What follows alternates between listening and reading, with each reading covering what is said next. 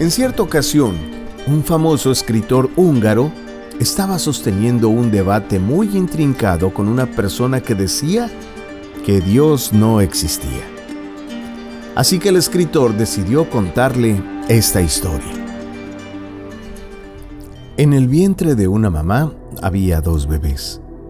Uno preguntó al otro, ¿Tú crees en la vida después del parto? El otro bebé respondió, Claro que sí, tiene que haber algo más allá del parto.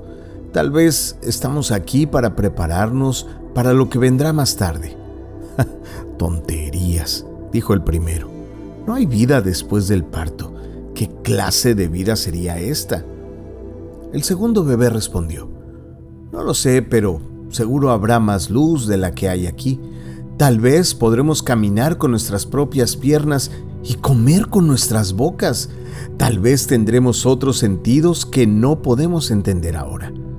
El primer bebé contestó, eso es absurdo. Caminar es imposible. Y comer con la boca, ridículo.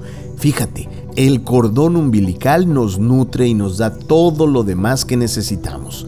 El cordón umbilical es demasiado corto. La vida después del parto es imposible. El segundo bebé insistió. Bueno, yo pienso que hay algo, tal vez que sea diferente de lo que hay aquí. Tal vez, no sé, ya no necesitemos este tubo físico. A lo que el primer bebé respondió. Nuevamente tonterías. Además, de haber realmente vida después del parto, entonces, ¿por qué jamás nadie ha regresado de allá? El parto es el fin de la vida y en pos del parto no hay nada más allá del oscuro, del silencio, el olvido.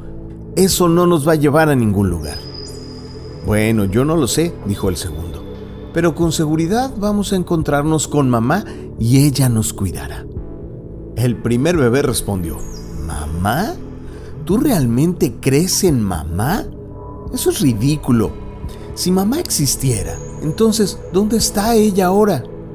A lo que el segundo bebé responde, ella está alrededor de nosotros, estamos cercados por ella, de ella nosotros somos, es que en ella vivimos, sin ella este mundo no sería y no podría existir.